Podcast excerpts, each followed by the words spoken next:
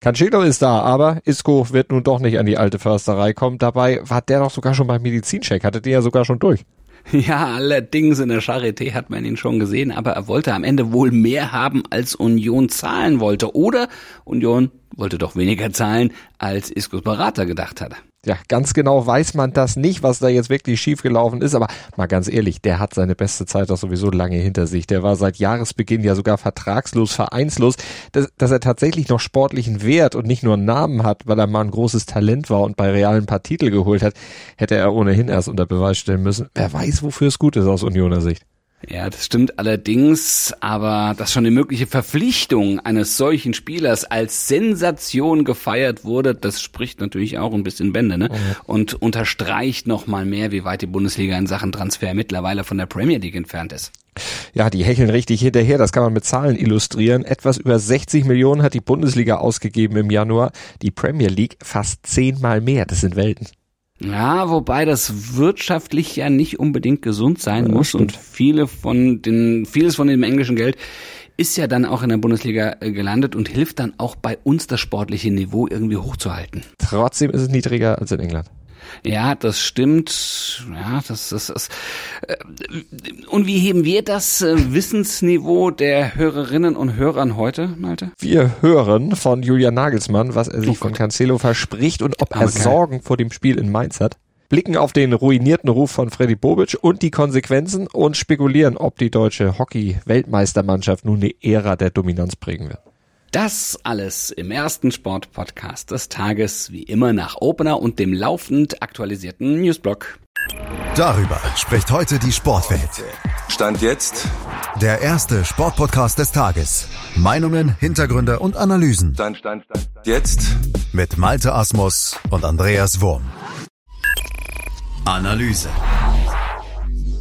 Ja, nun ist er da, ne? Die vermeintliche Lösung für alle Rechtsverteidigerprobleme beim FC Bayern. Joao Cancelo, der Portugiese Leihspieler von Manchester City und seit gestern in München. Warum ausgerechnet er, Julian Nagelsmann? Weil er verschiedene Positionen spielen kann. Ähm, ist natürlich ein sehr, sehr offensiv starker Außenverteidiger, der einen Tick lieber rechts als links spielt, aber ist ihm generell egal. Hat äh, viele Fähigkeiten, nach, nach innen zu gehen und dann äh, einfach eine sehr, sehr gute Flanke auf den zweiten Pfosten. Wir spielen gegen sehr viel tiefe Gegner, hat eine gute Dynamik, aber auch einen sehr guten Schuss aus der zweiten Reihe und eben eine gute Flanke mit Schnitt zum Tor, aber auch auf der rechten Seite weg vom Tor und ist einfach ähm, ja, ein bisschen andere Charakteristik als die Spieler, die wir sonst haben. Eine sehr, sehr sinnvolle Verstärkung, finde ich, die wir da, wie gesagt, sehr spontan noch gekriegt haben, über die wir uns freuen. Und eins hat Nagelsmann noch nicht aufgezählt. Cancelo ist erfolgshungrig. Das hat er selber bei seiner Antritts-PK gesagt. Er ist heiß auf einen Sieg gegen Mainz im Pokal heute, aber wird er da auch gleich spielen? Ich habe mich noch nicht entschieden, aber rein theoretisch ist er in der Lage zu spielen. Ja, das Spiel hat ja schon eine gewisse Bedeutung. Ne? Ein Do-or-Die-Spiel, sagt man, nach drei mageren Remis in Folge und bei einem Gegner, wo man schon ja oft schlecht ausgesehen hat. Aber heute muss schon ein Sieg her für die Bayern, um nicht den Rest der Pokalsaison zugucken zu müssen und damit auch gar nicht erst Richtung Krisengerede irgendwie wandert. Da soll erstmal gar nichts aufkommen. Genau, das Double ist bei Bayern schließlich stets Minimalziel und nach den Blamagen in den beiden letzten Saisons gegen Kiel und gegen Gladbach vor allem, ja, da sollte in Mainz nicht schon wieder was schiefgehen. Macht sich Julian Nagelsmann eigentlich gerade Sorgen wegen der fehlenden Kreativität der Bayern? Stand jetzt vor allem ja auch im Spiel nach vorn? Ja, Sorge mache ich mir nicht, aber generell klar haben wir schon vor Weihnachten in der sehr guten Phase ein bisschen mehr Punch Richtung Tor gehabt. Wir haben schon viel Ballbesitz, auch viele Aktionen am Ball, haben auch, finde ich, in den meisten Spielen eine gute Kontrolle. Wir haben jetzt nicht irgendwie extrem viele Chancen zugelassen in allen Spielen, aber generell ist nicht so, dass der Gegner jetzt Chance hatte auf äh, viele Tore. Aber wir haben äh, so ein bisschen die, ja, bisschen die, das Fortune vermissen lassen, in zwischen Linien zu spielen, auch mit ein bisschen mehr Risiko zwischen Linien zu spielen. Generell, was zuletzt oft der Fall war, dass wir sehr viel um diesen tiefen Block rumgespielt haben und dann so ein bisschen die Pässe ins Zentrum vermissen lassen haben.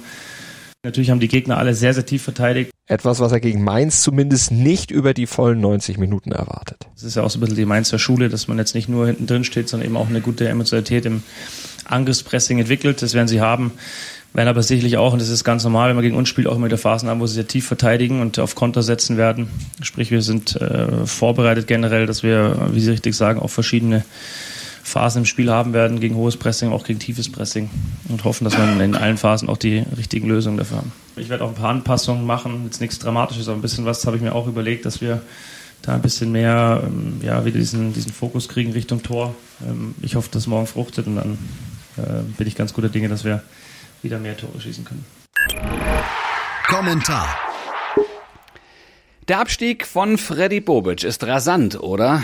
Ja. Vor einigen Tagen war er noch als künftig starker Mann im deutschen Fußball gehandelt worden, möglicherweise ja Sportdirektor. Und jetzt, jetzt steht er, naja, um es vorsichtig und in Fußballersprache auszudrücken, im Abseits. Und da ist er selbst reingelaufen, da hat er sich selbst reinmanövriert. Dass er bei Hertha Fehler gemacht hat als Chef, okay, das ist seit Monaten bekannt, das ist offensichtlich, dass ihn das auch das Amt gekostet hat. Das passiert auch dann irgendwann den Besten. Das hätte auch einer Berufung wahrscheinlich in höchste Ämter beim DFB nicht unbedingt verhindert, aber dass er einem ARD-Reporter, einem RBB-Reporter nach für ihn lästigen, wiederholten Nachfragen Prügel angedroht hat. Also das ist dann schon sehr deutlich zu weit gegangen.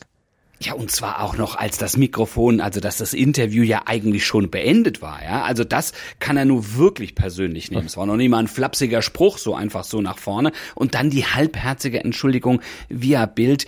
Also das kann das nicht beschönigen, ne? vor allem weil er dann auch noch nachgeschoben hat, Zitat, das sollte man im Fußball kurz nach einem Spiel bitte nicht überbewerten. Ja doch.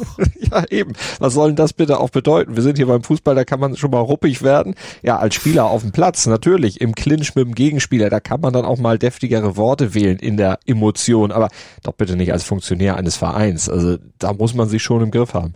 Ja, also das denke ich natürlich auch, ne? an unangenehmen Fragen dann zu beantworten. Das ist schließlich Teil seines Jobs, auch in so einer Situation. Trug da schließlich ja auch die Verantwortung für alles, was da bei Hertha passierte.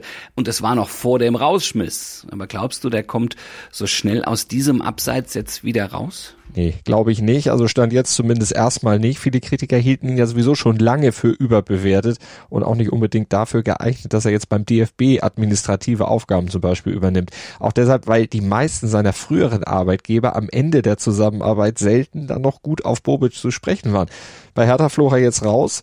Zuvor ist ihm das ja auch schon mal beim VfB Stuttgart passiert und bei Eintracht Frankfurt, da trauert ihm auch keiner mehr nach. Der hatte ja dann äh, seinen Abgang auch ja, auf ziemlich unschöne Weise dann forciert, trotz laufenden Vertrags.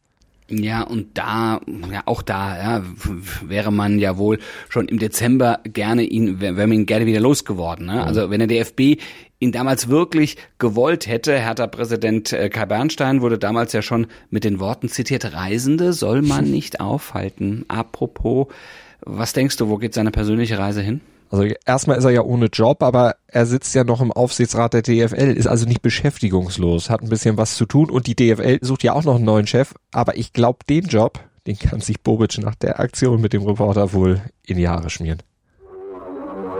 Hintergrund. Die deutschen Hockeyherren sind seit drei Tagen Weltmeister. Die Euphorie um die Truppe ist verständlicherweise riesig. Von allen Seiten werden sie mit Lob überhäuft. Ja, völlig zu Recht. Und vor allem ja wegen ihrer Nervenstärke und ihrer Penalty-Qualitäten. Dank der haben sie ja diese lange Durststrecke bei großen Events dann auch endlich mal durchbrechen können. Ja, 17 Jahre ne, hat das Team oh. auf den WM-Titel warten müssen. Vor zehn Jahren gewann man zuletzt eine Europameisterschaft. Ja gut, und dann gibt's viele, wie zum Beispiel Olympiasieger Moritz Fürste, die von weiteren Erfolgen natürlich träumen. Ja, also von einer goldenen Zukunft, einer ähnlichen Dominanz wie die Belgier, ja, die zwei, seit 2016 sie hatten. Was spricht dafür, Malte? Glaubst du, das klappt? Ja, der Vergleich mit Belgien ist natürlich schon ein ziemlich heftiger Vergleich, aber gut, denken wir das mal ein bisschen weiter.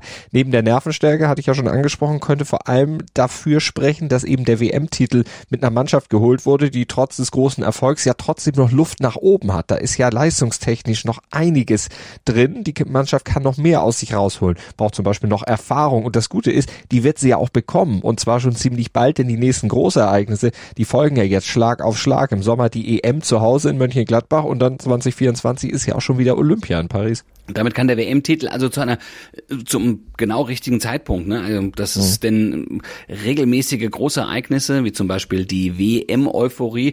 Ähm, sowas ebbt natürlich einigermaßen schnell ab, wenn nichts hinterherkommt. Ja, also das wird der Mannschaft jetzt aber gut tun, also und wahrscheinlich insgesamt dem Hockeysport insgesamt. Dazu kommt ja auch noch, dass die Feldhockey-Bundesliga der Männer und Frauen ab Sommer vom neuen Sportstreaming-Dienst Dein übertragen wird. Also da wird der ganzen Sportart ja nochmal sehr viel Aufmerksamkeit zuteil werden. Ja, das stimmt, aber man muss natürlich auch sagen, hat natürlich alles auch eine Kehrseite. Also WM-Titel und Übertragungsdeal ähm, lässt natürlich auch den Anspruch und den Druck dann auf die Teams und im Speziellen jetzt auch auf die Nationalmannschaft steigen. Das ist natürlich auch ein Preis, ne? Und äh, kein zu hoher, wenn du eigentlich aus so einer Nische raus willst. Das bringt der Sporttag. Stand jetzt. Wir haben es angesprochen, heute Abend gilt es für die Bayern im Pokal in Mainz. Muss der erste Sieg des Jahres her, sonst droht ziemlich doller Ärger. 2045 geht es los. Um 18 Uhr empfängt RB Leipzig bereits die TSG 1899 Hoffenheim. Und im Basketball, da trifft Alba Berlin auf den früheren Coach Sascha Obradovic. Bedeutet, in der Euroleague treffen die Berliner ab 20 Uhr zu Hause auf Monaco. Da ist Obradovic jetzt Trainer. Die mischen im Kampf um die Playoff-Plätze übrigens noch mit. Die Monegassen für Alba sind dagegen ja nach zuletzt drei Niederlagen in Serie diese Playoff-Plätze doch sehr, sehr weit entfernt weiter definitiv als für euch die nächste Ausgabe von Stand jetzt gibt's nämlich schon morgen ab 7.07 Uhr beantworten wieder die wichtigsten Fragen zu eurem Sporttag. Wir freuen uns, wenn ihr uns abonniert und natürlich auch bewertet und vor allem, wenn ihr uns hört im Podcatcher eurer Wahl. Bis morgen. Gruß und Kuss von Andreas Wurm und Malte Asmus. Wie baut man eine harmonische Beziehung zu seinem Hund auf? Gar nicht so leicht. Und deshalb frage ich nach, wie es anderen Hundeeltern gelingt, beziehungsweise wie die daran arbeiten. Bei Iswas Dog reden wir dann drüber. Alle 14 Tage neu mit mir, Malte Asmus und unserer Expertin für eine harmonische Mensch-Hund-Beziehung, Melanie Lippisch. Iswas Dog mit Malte Asmus. Überall, wo es Podcasts gibt.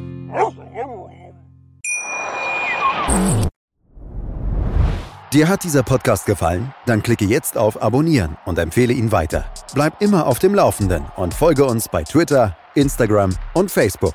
Mehr Podcasts aus der weiten Welt des Sports findest du auf meinsportpodcast.de.